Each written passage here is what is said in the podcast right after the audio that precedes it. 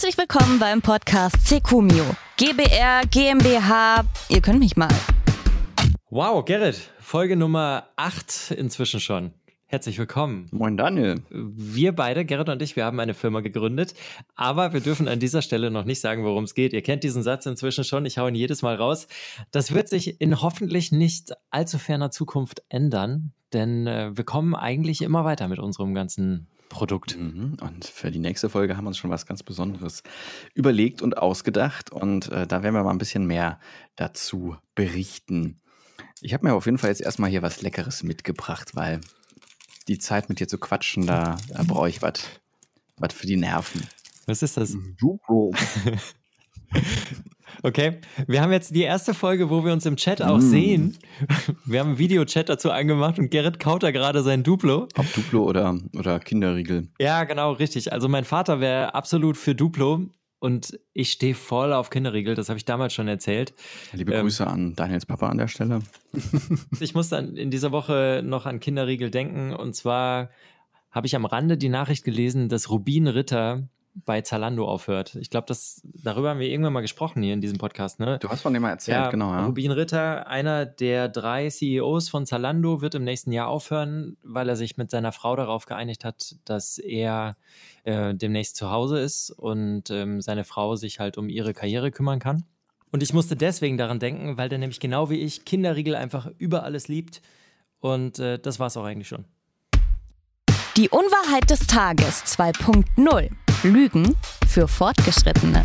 Es wird heute in diesem Podcast eine Neuerung geben. Wir haben ja bisher immer unsere Unwahrheit des Tages gehabt.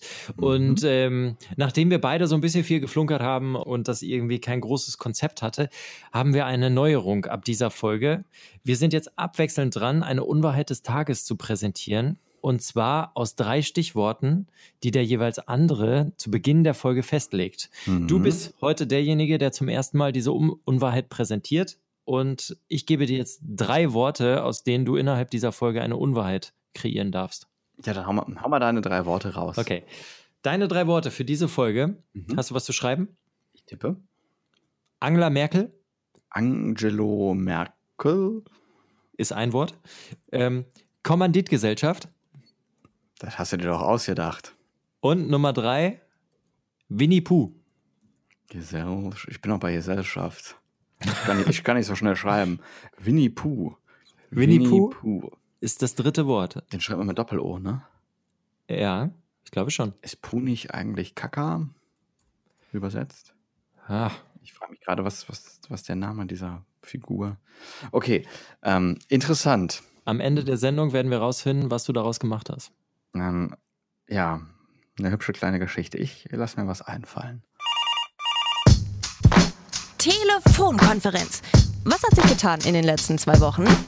Hast du dich beruhigt inzwischen? Ja, genau, genau. Äh, meine, waren ja wieder zwei aufregende Wochen. Hm, was ist passiert? Ich habe noch mal in die letzte Folge reingehört, wie wir schön erzählt haben. Ich weiß nicht, ob ihr es gerade auf dem Schirm habt, aber wir haben beim letzten Mal erzählt, dass wir Post bekommen haben vom Finanzamt. Wir hätten angeblich unsere Umsatzsteuer nicht vorangemeldet. Für drei Monate. Und äh, dass das offiziell Steuerhinterziehung sei und äh, dass dafür Strafen auf den Tisch kommen können und dass das jetzt untersucht werden muss. Woraufhin wir uns bei unserem Steuerberater gemeldet haben und der aber sagte, nee, also da muss irgendwas schiefgelaufen sein beim Finanzamt. Denn wir sind offiziell als Kleinunternehmer eingetragen oder angemeldet. Und wir sollen uns da mal nicht allzu viele Gedanken machen. Und kaum war die Folge aufgenommen, Trudelte das, das nächste Dilemma ins Haus. ja, ich habe äh, plötzlich morgens um sieben von dir eine Nachricht bekommen. Um 7.01 Uhr, ja. Ich stehe um 7 Uhr auf und dann, wie bei fast allen, wahrscheinlich erster Griff zum Handy. Und da war so eine Push-Benachrichtigung von unserem äh, Geschäftskonto über eine Abbuchung von über 2000 Euro. 2280 Euro. Auf den Cent, genau, ja. Von der ähm, Finanzverwaltung NRW war es, glaube ich. Ja, Mhm. Und ich so, Daniel, was, was ist los? Wo kommt das her? Gott, das Konto war nicht gedeckt. Was passiert hier? Und das erste, was du geschrieben hast, fuck, ja. das ist Insolvenzverschleppung. Naja, also ich weiß nicht, ob es das wirklich ist, ne? Eben, also unser. Aber das waren deine ersten Worte, also nichts anderes, so von wegen keine Ahnung oder so, sondern fuck. Das ist Insolvenzverschleppung. ja, also ich habe mir wirklich in dem Moment Gedanken gemacht. Wir haben ja unser Geschäftskonto, ist auch ein bisschen Geld drauf. Allerdings halt nicht genug, um das zu decken. Und das bedeutet irgendwie, das Geld ist direkt wieder zurückgegangen. Und wir haben uns als Geschäftsführer irgendwann mal verpflichtet, ähm, uns an das Insolvenzrecht zu halten. Und äh, soweit ich das verstanden habe, heißt dieses Insolvenzrecht unter anderem auch, dass wir die Pflicht haben, ähm, in dem Moment, wo wir nicht mehr liquide sind, kein Geld mehr haben, um ähm, das zu bezahlen, was von uns gefordert wird, dass wir Insolvenz anmelden müssen. Und in dem Moment habe ich gedacht, hm, es ist weniger Geld auf dem Konto, als abgebucht werden möchte. ich buche demnächst auch mal irgendwas bei uns ab. Ich glaube, ganz so einfach ist es tatsächlich nicht. Ähm, ich glaube, Insolvenzrecht greift da, aber auch jetzt äh, Halbwissen, wo ähm, quasi deine laufenden kalkulierbaren Kosten nicht mehr decken kannst. Ne? Also du weißt, du musst jeden Monat x Euro Miete zahlen, du kannst das nicht mehr, dann äh, rutschst du in die Insolvenz. Wenn da irgendeine nicht äh, kalkulierbare Zahlungsaufforderung kommt, die noch nicht mal mit irgendeinem Schriftstück äh, angekündigt oder aufgefordert wird, ja. Ähm, das war übrigens sehr schön, weil in der Buchungsposition stand drin, ähm, Details werden in einem Schreiben vom 1. Dezember erklärt. Und dieses offizielle Schreiben, ich habe es wieder mal mitgebracht, es ist auf den 3.12. datiert. Ah ja, geil. also, ähm, eine Freundin von mir ist Anni, eine Steuerberaterin, und die sagte, ähm, die dürfen eigentlich nicht abbuchen, bevor die überhaupt ähm, diese Ankündigung, diese Zahlungsaufforderung, beziehungsweise in diesem Fall Beamtendeutsch, die Abbuchungsmitteilung zugestellt haben. Okay. Was steht denn da ja. drin? Da steht da drin, sehr geehrte Damen und Herren, wir haben für die Steuernummer bla bla bla am XY äh, 2020 die fälligen Beträge eingezogen. Grundlage hierfür ist das Mandat mit der Mandatsreferenznummer bla bla bla. Unsere gläubige Identifikationsnummer ist so, die Abbuchung ist folgender Beträge, erfolgte von dem Konto und dann die IBAN. Und dann kommt eine wunderbare tabellarische Auflistung, was das Ganze denn ist. Und zwar dreimal Umsatzsteuer und zweimal Verspätungszuschlag. Ähm, da haben die einfach mal rotzfrech 750 Euro pro Monat an äh, Umsatzsteuer ja, veranschlagt, geschätzt. Und äh, das reicht wohl im Beamtendeutsch mit freundlichen Grüßen Ihr Finanzamt, in Klammern Erhebungsstelle, um dieses Geld einzuziehen. Zack, wäre es weg gewesen. Was, was kostet, so was kostet denn so ein Verspätungszuschlag beim Finanzamt? Falls jemand noch ein, Euro. Ah ja, falls jemand noch ein Weihnachtsgeschenk braucht oder so. Lustigerweise nicht für den ersten Monat, aber für alle beiden anderen.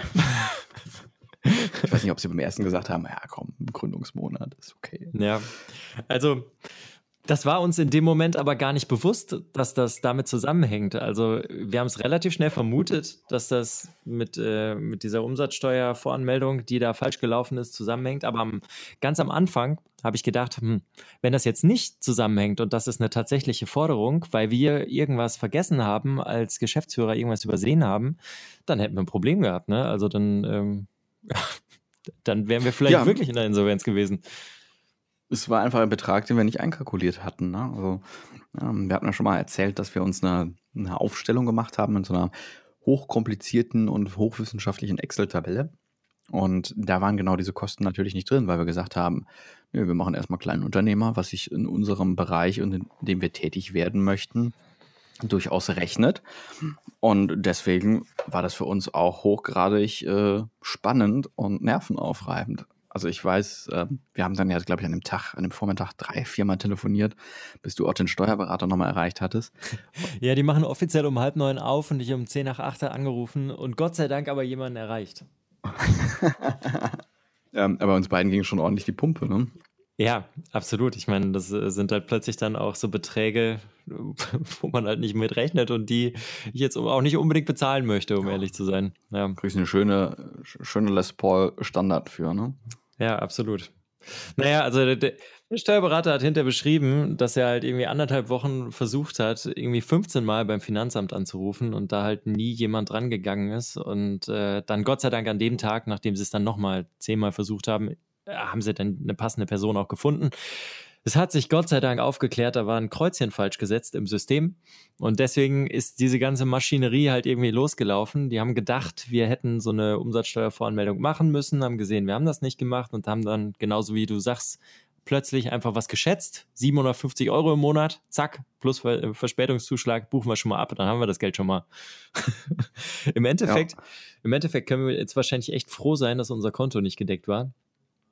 Ähm, sonst wäre wir dem Geld ewig hinterhergelaufen. Sonst wäre das Geld jetzt weg. Und wenn das dann genauso lange dauert, bis es wieder da ist.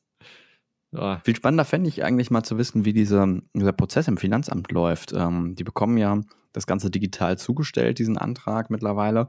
Ob das dann irgendjemand ausdruckt, per Fax eine Abteilung weiterschickt und der tippt das dann wieder in ein System und da verklickt man sich? Oder? Das ist also, tatsächlich eine gute Frage. Weil diese ganzen Formulare, die auch unser Steuerberater dann da ausgefüllt hat, dahin geschickt hat, wo das eigentlich angekreuzt sein sollte, die sind ja inzwischen auch standardisiert, digital. Da ist ja ein dickes schwarzes X drin, wenn das maschinell eingelesen wird. Ja, beziehungsweise ich stelle mir das halt auch vor, wie bei einer, der Übermittlung meiner Umsatzsteuer oder Einkommensteuererklärung am Ende eines jeden Jahres. Das mache ich ja auch alles digital, schicke das, also ich persönlich schicke das digital auch ans Finanzamt. Da wird ja kein einziges äh, Stück Totholz mehr bedruckt. Ja, ich weiß nicht, wie das läuft. Aber ich muss sagen, wir haben jetzt schon wieder so lange darüber gesprochen. Es ist ein unfassbar trockenes Thema, was gleichzeitig hoch emotional war, was uns bei uns beiden. Absolut. Vielleicht kommen wir einfach mal zu unserem eigentlichen Thema äh, in, in dieser Woche. Wir wollen ja so ein bisschen den Blick auf die Formen von Gesellschaften werfen. Ah, jetzt wird's langweilig, aber ach, wir müssen da durch. Unternehmensformen. Ja, nochmal kurz zur Rekapitulation. Wir haben da gesessen an diesem Wochenende bei dir und wollten ja ursprünglich einfach starten und wollten ursprünglich einfach sagen, komm, wir legen los, das machen wir über unsere eigene Steuererklärung, bis uns dann ein guter Freund von mir, der Jura studiert, irgendwie so ein bisschen ins Gewissen geredet hat und gesagt hat, passt auf Leute, das ist nicht so ein einfaches Verkaufsmodell, was ihr da habt, äh, das ist eventuell noch nicht ganz geregelt, wollt ihr das wirklich auf euren eigenen Namen machen, weil wenn ihr verklagt werdet, wenn irgendwas schief läuft, dann steht ihr komplett persönlich da mit all eurem Hab und Gut. Und äh, wenn das wirklich schief läuft, und selbst wenn es nur Prozessgebühren sind, dann steht ihr in einer Privatinsolvenz. Und das, das Verrückte ist ja, sobald du quasi zu zweit, allein oder zu zweit schon ähm, etwas unternimmst mit der Absicht einer Gewinnerwirtschaftung, also wenn wir beide jetzt sagen, ey, wir machen irgendwas, verkaufen das und wollen halt damit Geld verdienen, dann befinden wir uns eigentlich schon in dem Bereich der GBR, also der Gesellschaft äh, bürgerlichen Rechts, ohne dass wir irgendwas gründen müssen oder irgendein Schriftstück benötigen oder zum Notar laufen müssen oder sowas. Das kann man wirklich so frei von der Leber weg einfach machen. Aber genau das wollten wir ja nicht. Genau, wir haben erst drüber nachgedacht, aber nachdem er uns da so ein bisschen ins Gewissen geredet hat, haben wir gedacht, nee, das, also mit ein bisschen Pech versauen wir uns da unser ganzes Leben und das muss echt auch nicht sein. Und ähm, ja, da haben wir angefangen, so ein bisschen recherchiert. Ähm, das eine, was du sagst, sind halt eben diese Personengesellschaften, GBR und so weiter. Das fiel für uns an der Stelle halt weg. Wenn wir jetzt wenn wir jetzt Ziegelsteine verkaufen wollen würden, dann hätten wir das machen können, weil ich glaube, da sind die gesetzlichen Regelungen inzwischen so weit, dass man da nicht so wahnsinnig viel zu befürchten hat. Ja, also wenn die Qualität stimmt, ne? Sonst, wenn das Häuslein zusammenbricht. Das war ein tragender Ziegelstein. dann, dann hast du auch wieder ein Problem. Naja, auf jeden Fall, weil wir aus dieser Haftung raus wollten, haben wir dann gesagt, okay, dann ähm, muss es halt eine Kapitalgesellschaft sein. Ich habe zum ersten Mal wirklich verstanden, wo der Unterschied ist äh, zwischen Kapitalgesellschaften und Personengesellschaften. Und zwar Kapitalgesellschaften haben ja auch so ein immens hohes Stammkapital in der Regel, wie zum Beispiel eine GmbH. Die hat 25.000, ne? 25.000, ja. Da hat irgendwann der Staat gesagt, okay, wenn ich eine Person habe, dann kann ich die für irgendwas haftbar machen. Wenn diese Person aber plötzlich nicht mehr haftbar sein möchte für irgendwas, dann muss ich ja irgendwas anderes haben, was ich haftbar machen kann. Und deswegen wurde dann sowas wie eine GmbH eingeführt als Modell. Und da wurde halt einfach gesagt, eine GmbH kann man nur gründen, wenn man 25.000 Euro Startkapital hat. Das heißt, jeder, der mit dieser GmbH Geschäfte macht, der weiß halt, okay, da stehen immerhin mal 25.000 Euro hinter, falls die GmbH irgendwie Mist macht. Das heißt, selbst wenn ich da dann irgendwelche Forderungen habe, dann ist da zumindest mal ein bisschen Geld da. In der Theorie. Seid ihr noch da? Also, ihr könnt ja abschalten, ich nicht. Und dann hat man festgestellt, ja, 25.000 Euro ist für zwei Äh, Gerade volljährige Jungs wie uns. Die Deppen vom Land, ja.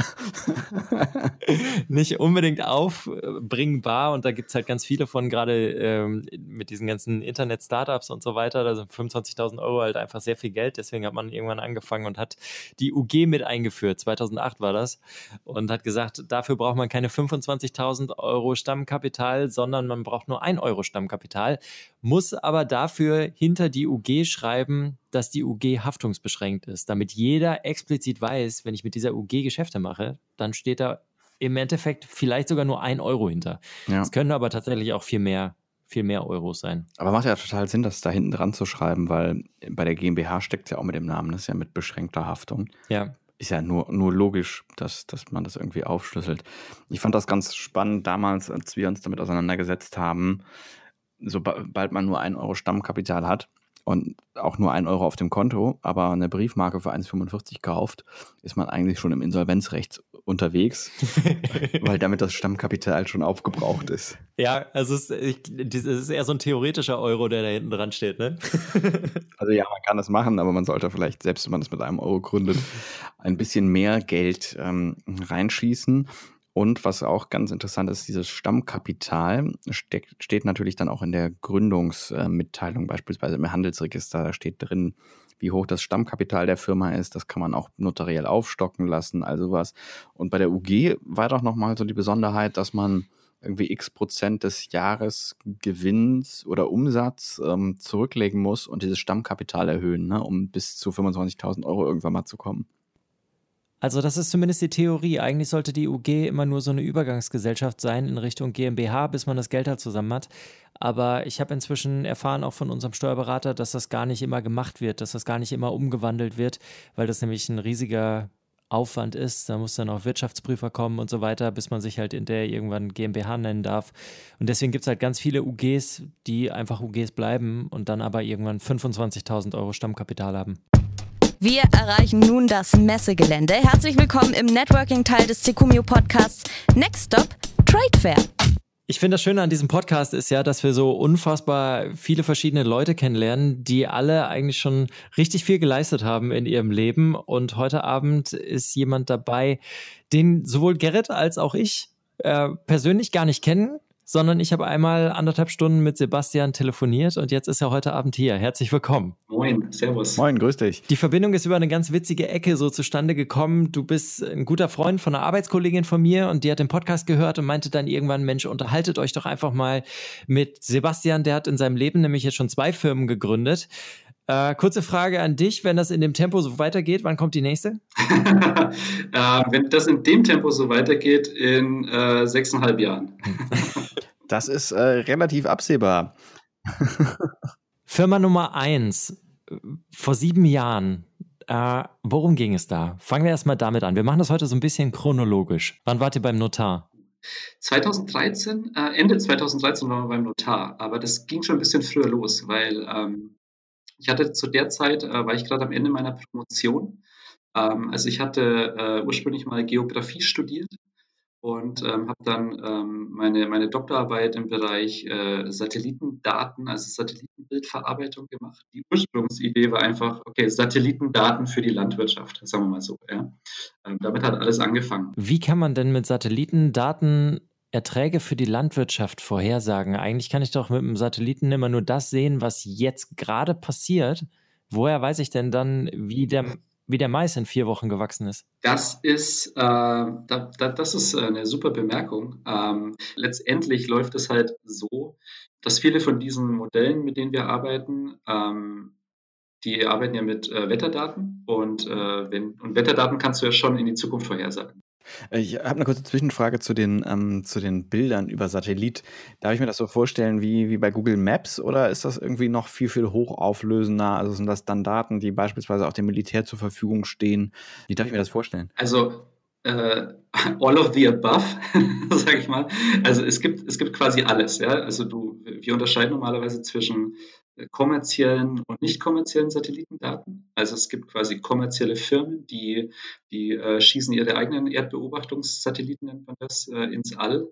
Ähm, das sind vor allem Firmen, die sehr, sehr hoch aufgelöste ähm, Bilder ähm, aufnehmen und verkaufen. Das ist zum Beispiel auch das, was man normalerweise bei Google Maps dann sieht. Ja, also mhm. äh, letztendlich hat halt Google entweder sich diese Bilder eingekauft, beziehungsweise hat sich sogar auch ein, zwei Mal eine eigene Firma eingekauft, die diese Bilder aufnehmen. Und deswegen können die das bei Google Maps auch anbieten. Ähm, das ist aber eigentlich normalerweise ist das das, was wir in der Landwirtschaft nicht unbedingt brauchen, weil wir gar nicht so eine hohe Auflösung brauchen, mhm. ähm, sondern mit was wir da hauptsächlich arbeiten, das sind eben nicht kommerzielle ähm, Daten. Das sind ähm, zum Beispiel Daten der Europäischen Raumfahrtagentur. Die, also die haben so eine Auflösung, so äh, sag ich mal, im, im 20-Meter-Bereich. Ja.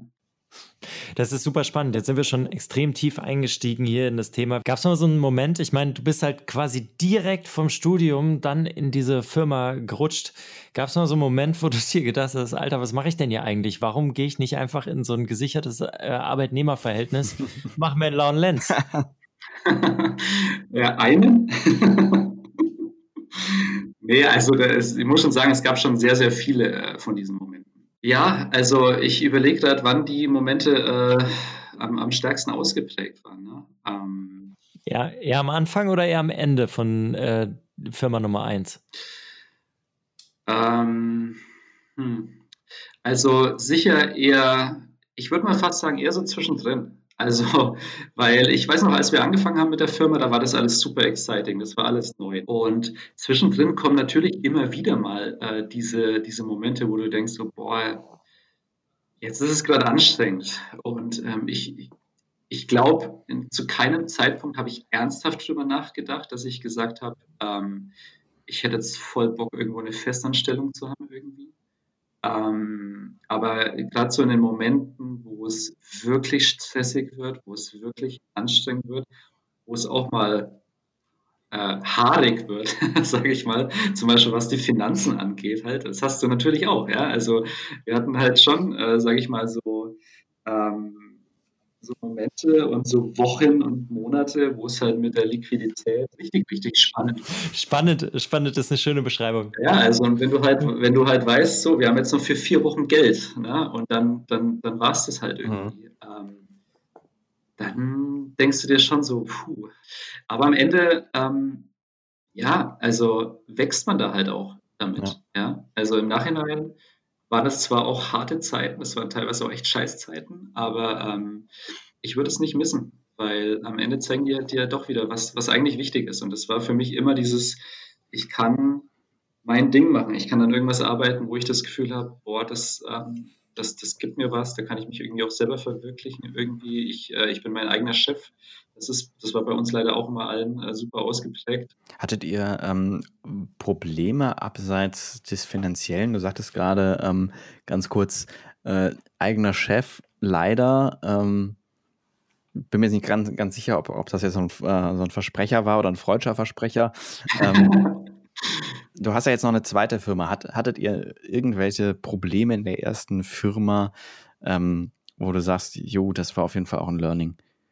Naja, also ähm, ich würde schon sagen, äh, auf der Problemseite ähm, haben wir alles mal mitgenommen, was es mitzunehmen gibt. Ja? Also wir haben zum Beispiel am Anfang haben wir ein Produkt gebaut, ähm, äh, weiß ich noch, also wir haben ein, eine, eine Software für, für Landwirte gebaut, eine sogenannte Precision Farming Software, die ähm, die super schick war, super gut funktioniert hat, ähm, die cloud-basiert war, die Landwirten dabei helfen sollte, ähm, ihre Prozesse zu optimieren und halt irgendwie effizienter zu arbeiten. Und das ist halt äh, total in die Hose gegangen damals. Ähm, eine andere Sache war halt, dass wir ähm, auch einfach, ähm, und das, das passiert, glaube ich, auch ganz viel, dass wir uns einfach intern äh, unter den, den, Gründern dann äh, verstritten hatten ähm, mit der Zeit. Mhm. Ähm, das, äh, das ist auch etwas, was, ähm, was uns auch lange begleitet hat. Gerrit und ich hatten jetzt eine ganz blöde Situation mit dem Finanzamt, dass die uns äh, quasi nicht als Kleinunternehmer eingestuft haben, sondern als Normalunternehmer, würde ich jetzt mal sagen. Ähm, was aber tatsächlich versehen beim Finanzamt war, aber wo wir plötzlich da äh, da standen und die versucht haben, Geld bei uns abzubuchen, was aber nicht da war und so weiter, was halt irgendwie so Situationen sind, die halt rein administrativ laufen bei uns, wo wir plötzlich totales Herzklopfen haben, nicht wissen, wie wir damit umgehen sollen. Habt ihr da auch solche Situationen erlebt? Ja, absolut. Wir hatten zum Beispiel einen ähnlichen Fall mit ähm, der, der deutschen Rentenversicherung. Ähm, das, äh, da ging es darum, ne, Selbstständigkeit, Nicht-Selbstständigkeit und ist man angemeldet und so weiter. Ähm, ich, will ich jetzt gar nicht so ins Detail gehen, aber da lag tatsächlich der Fehler bei uns, äh, muss ich sagen. Und dann kam halt aber auch die Deutsche Rentenversicherung irgendwann und hat gemeint, wir hätten jetzt gern das Geld von vor drei Jahren zurück. Und ähm, das war damals schon ein, ein beachtlicher ähm, Betrag. Wie viele, wie viele Nullen sind da dran? Äh, lass mich mal kurz überlegen. Also es waren schon ähm, drei Nullen. Es war dann auch schon nicht eben, äh, es war schon, davor waren dann nochmal zwei Zahlen. also fünfstelliger Bereich mal eben so äh, hinblechen, ja. Ja, und das war schon, ähm, da denkst du dir so, oh, boah, oh Mann, also ich meine, weißt du, klar, der Fehler lag bei uns, ähm, deswegen Fair Play. Aber das ist normalerweise ja nicht das, mit was man sich beschäftigen will. Ja ähm, als, als, als, als Gründer, aber klar, das gehört halt einfach dazu. Bist du mal ein Jahr nicht in den Urlaub gefahren und dann ging das wieder, ja? naja, ähm, nee, das haben, wir, das haben wir schon aus der Firma rausgestemmt. Hast du einen generellen Rat, um gerade für beispielsweise für uns oder generell für Junggründer, Neugründer ähm, mit solchen Situationen umzugehen? Was ich mitgeben kann, ist einmal ähm, erstmal entspannt bleiben. Ja, also, weil das, das bringt jetzt erstmal nichts. Ich weiß noch, dass mich das damals alles immer furchtbar aufgeregt hat, ähm, weil es halt neu war, weil ich dann Panik bekommen habe. Und, ähm, das kann ich gar nicht nachvollziehen. Weil, weil ich bin immer ganz ruhig, wenn sowas passiert. genau, aber. Nicht. ja, äh, glaube ich jetzt fast irgendwie nicht, aber okay. Ähm, aber deswegen erstmal erstmal ruhig bleiben, auch wenn das ähm, schwierig ist. Spoiler Alert, das wird noch öfter vorkommen. Na toll. Für mich ganz wichtig, man äh, mit den Leuten reden.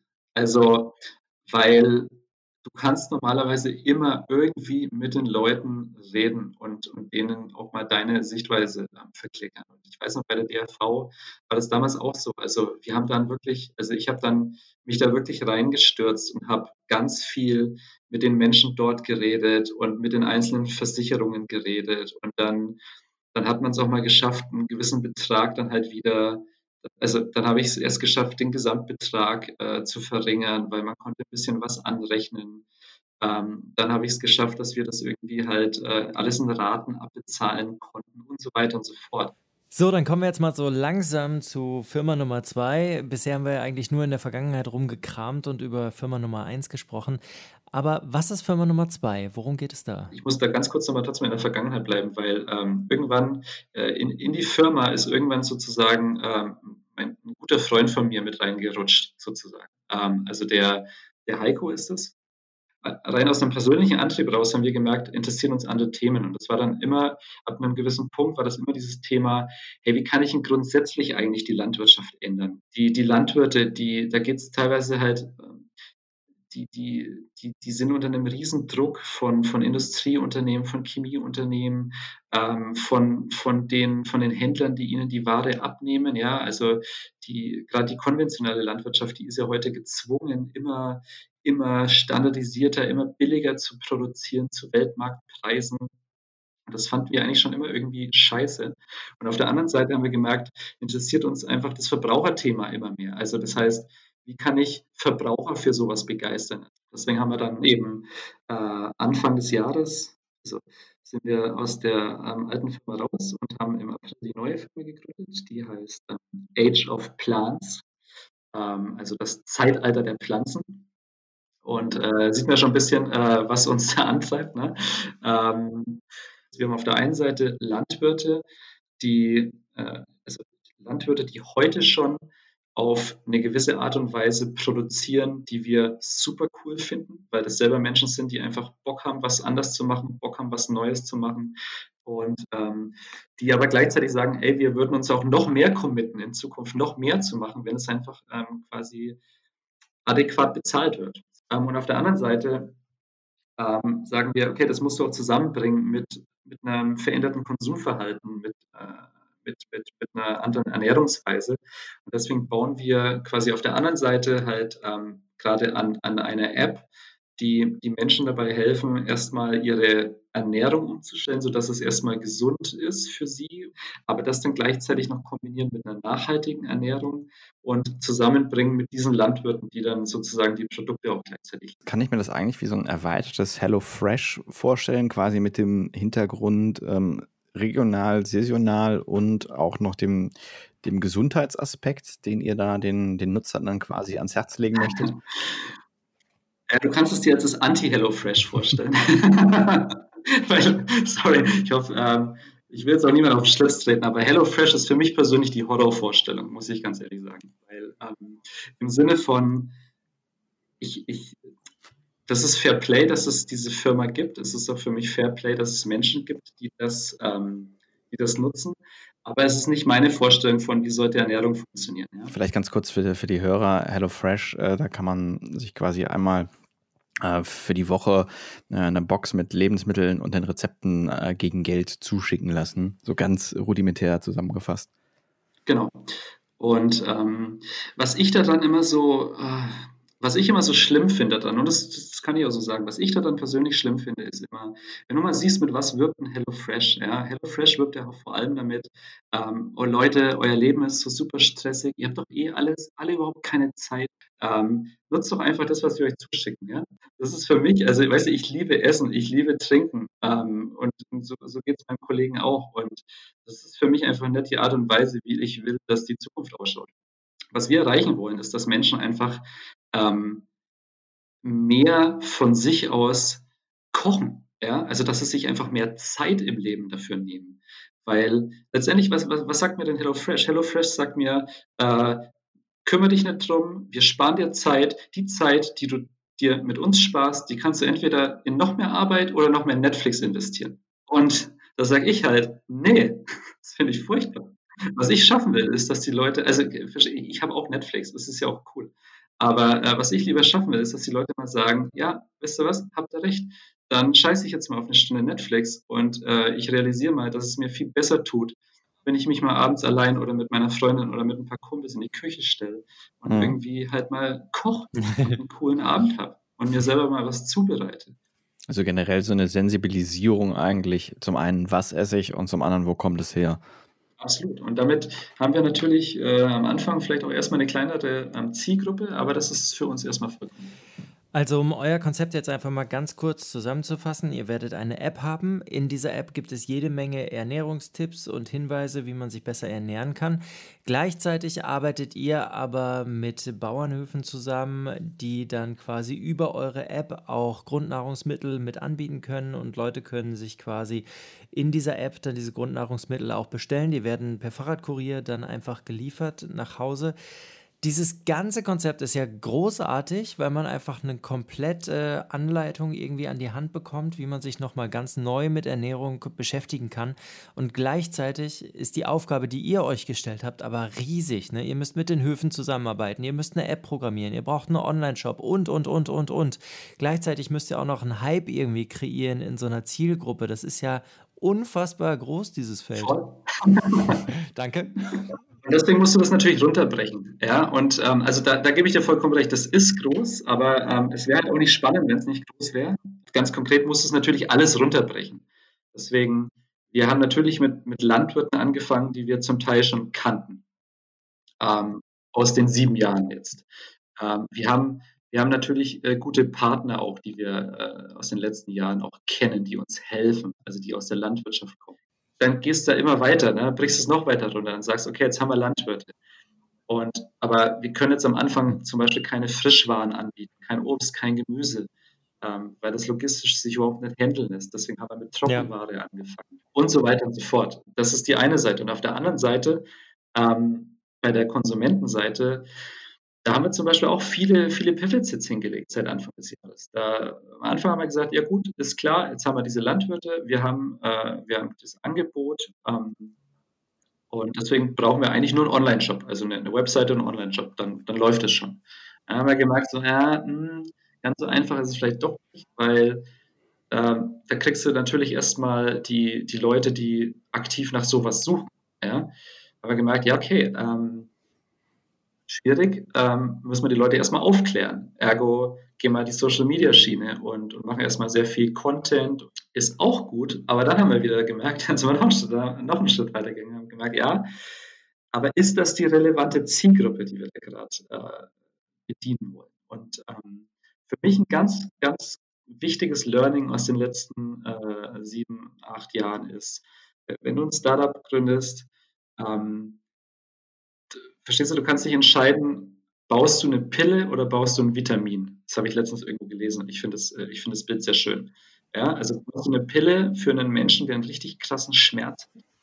Ähm, oder baust du ein Vitamin für jemanden, dem es eigentlich schon gut geht und ähm, der, der halt davon noch ein bisschen so nice to have, so ein Benefit hat.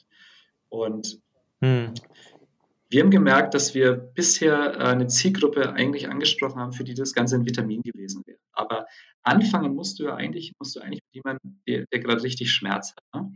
Dass es immer wieder total krasser Struggle ist, einfach sinnvolle, gesunde, nachhaltige Routinen im, im Bereich Ernährung aufzubauen. Ne? Das kenne ich auch. Weil, weil du halt einen stressigen Alltag hast, weil du auch einen unregelmäßigen Alltag hast. Und dann haben wir gesagt, okay, also dann, dann lass uns das ausprobieren. Dann, wenn das eine Zielgruppe ist, die wirklich ein Problem hat, die eine Pille braucht, dann, äh, dann kann eine App ein valider Weg sein, den Menschen einen konkreten Benefit zu geben. Ähm, und dann kommt sozusagen die nachhaltige Ernährung und äh, die nachhaltige Landwirtschaft, die, die kommt dann der, mit der, mit der, durch die Hintertür rein. Ist das erstmal auf eine gewisse Region begrenzt? Plant ihr das direkt deutschlandweit? Ähm, Gibt es da schon Überlegungen? Also wir, ähm, wir werden das schrittweise vorgehen. Wir planen das jetzt, also wir, wir sitzen hier in Würzburg. Mhm. Hier werden wir erstmal testen. Wenn es nach mir geht, ähm, ich finde es schön, wenn wir merken, boah, das funktioniert in einer Stadt dass wir das dann Schritt für Schritt auf andere Städte übertragen. Und da muss man jetzt natürlich insofern äh, unterscheiden, die App per se,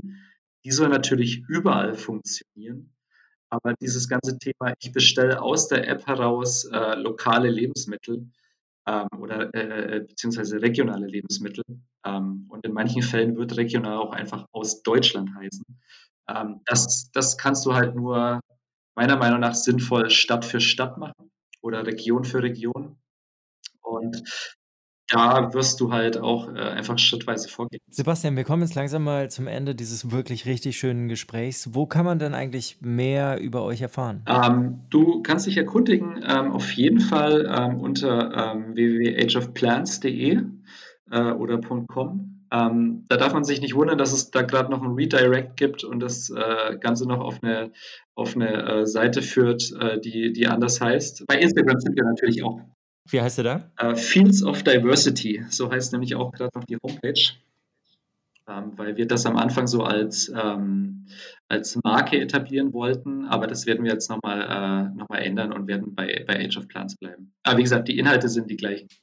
Ich hatte die Seite eben schon äh, gefunden, während äh, du noch erzählt hattest, äh, auch bevor du den Namen genannt hattest. Und äh, die ist ja schon recht wild und äh, psychedelisch noch von den Farben. Ist das euer CI, mit dem ihr starten möchtet oder tut sich da noch was? Das war, da tut sich noch was. Das war ein Test für uns. Also, weil, äh, als wir das gemacht haben, ähm, haben wir gesagt, ey, weißt du was, lass uns einfach mal, lass uns mal total wild werden mit dem, äh, was wir da machen. Ne? So wird es nicht bleiben, ähm, aber es hat auf jeden Fall bewirkt, dass es die Leute entweder lieben oder hassen. Was bleiben wird, was uns ultra wichtig ist, ist, dass wir uns halt ganz klar ähm, auch mit unserem CI ähm, auf der ganz gegenüberliegenden Seite von zum Beispiel von, von Bio-Lebensmitteln positionieren. Ähm, es ist wichtig, dass es das weiterhin gibt, aber für uns persönlich ist es einfach bis zu einem gewissen Grad eine sehr, sehr etwas sehr konservatives, ähm, rückwärtsgewandtes Bio. Ähm, und wir wollen mit unserer Marke eigentlich genau das Gegenteil ausdrücken. Ja? Wir wollen etwas Progressives, Zukunftsgerichtetes den Leuten geben. Ähm, keine Standdenkweisen, kein Schwarz-Weiß-Denken, sondern einfach, hey, was macht Sinn? Was können wir sozusagen äh, für, für den Mensch und die Umwelt und für die Landwirtschaft tun, dass, dass es alles irgendwie ein Gleichklang ist. Ja? Und dafür muss man meiner Meinung nach was etablieren, was komplett in eine andere Richtung. Aber das wird bleiben. Auf jeden Fall ein spannender Ansatz, da mal so komplett äh, konträr sich aufzustellen, zu positionieren. Sebastian, ich glaube, äh, ich kann auch für Gerrit sprechen, indem ich jetzt sage, ganz, ganz, ganz viel Erfolg für dieses große Projekt und ich hoffe, wir können das bald mal testen. Super spannend, was du da äh, zu erzählen hast. Herzlichen Dank. Ja, ich schicke euch den Link. ich habe jetzt über Weihnachten viel Zeit, vielleicht äh, ist alles schneller fertig, als man denkt. CEO-Zitat des Tages. Gandalf. Alles, was wir entscheiden müssen, ist, was wir mit der Zeit machen, die uns gegeben wird. Herr der Ringe, die Gefährten, falls ihr euch fragt. Hast du jemals Herr der Ringe komplett gesehen? Ja, aber selbstverständlich sogar die Extended Versions. Die Extended Version, da ist ja all die Zeit, mit der man was machen könnte, schon futsch. Die ist äh, gut angelegt in noch mehr Bild- und Tonmaterial. ja. Ich finde es ein richtig schönes Zitat. Ich finde das auch super gut. Ich finde, Gandalf ist ein guter Typ. Der graue oder der weiße? Äh. Oh, Mhm. jetzt kommt raus, dass ich ihn nicht gesehen habe, ne? Ähm, ich ich habe nicht gelesen? Nee, ich habe Oh. nur Teil, Teil 1 habe ich mal geguckt und da gibt's halt Gandalf. Da gibt es halt gar nicht. Welcher Gandalf kommt denn ganz am Anfang an da bei Bilbo? Das ist der graue. Das ist der graue, den mag ich. Der wird ähm, in, im zweiten Teil zu Gandalf dem Weißen. Ah ja, okay. Also ich hoffe, Sorry, wenn ich dich jetzt spoiler. Nee, das ist, voll, das ist vollkommen okay. 20 Jahre später sollst du das auch mal wissen. Also mein Plan ist es, wenn ich irgendwann ein alter Mann bin, so zu sein wie Gandalf. Also so von der, von der Ausstrahlung. Mit so einem Hut, ja. Nee, das ist nicht zwingend, aber ich finde, er ist einfach ein cooler Typ. Würde dir aber gut stehen. Danke. Aber die Pfeife würde ich auch nehmen. Also dieses, dieses ruhige, gelassene, weise, ähm, mit viel Weitsicht. Die Unwahrheit des Tages. It's Showtime! Ich bin gespannt, was jetzt kommt. Unsere Unwahrheit des Tages ist ja ein bisschen frisiert worden in dieser Folge. Gerrit hat zu Beginn drei Worte von mir bekommen und hat jetzt die Aufgabe gehabt, innerhalb dieser Folge eine Unwahrheit daraus zu kreieren. Ich bin gespannt, was dabei rausgekommen ist. Die Worte waren Angela Merkel, Kommanditgesellschaft und Winnie Pooh. Gerrit, bitte, dein großer Auftritt. Ähm, bitte schneide hier an der Stelle ein bisschen Trommelwirbel rein. Als damals in der Uckermark Angela Merkel eine Kommanditgesellschaft gründen wollte, da hat der Beamte gesagt, namentlich Puh Winnie, nee, junge Frau, also eine Kommanditgesellschaft können sie allein nicht gründen. Da brauchen sie mindestens zwei weitere Bekloppte für. Ja, und so wurde Angela Merkel Doktorandin der Physik und ist heute Bundeskanzlerin. Mag ich sehr. Von daher lieber keine Kommanditgesellschaft gründen.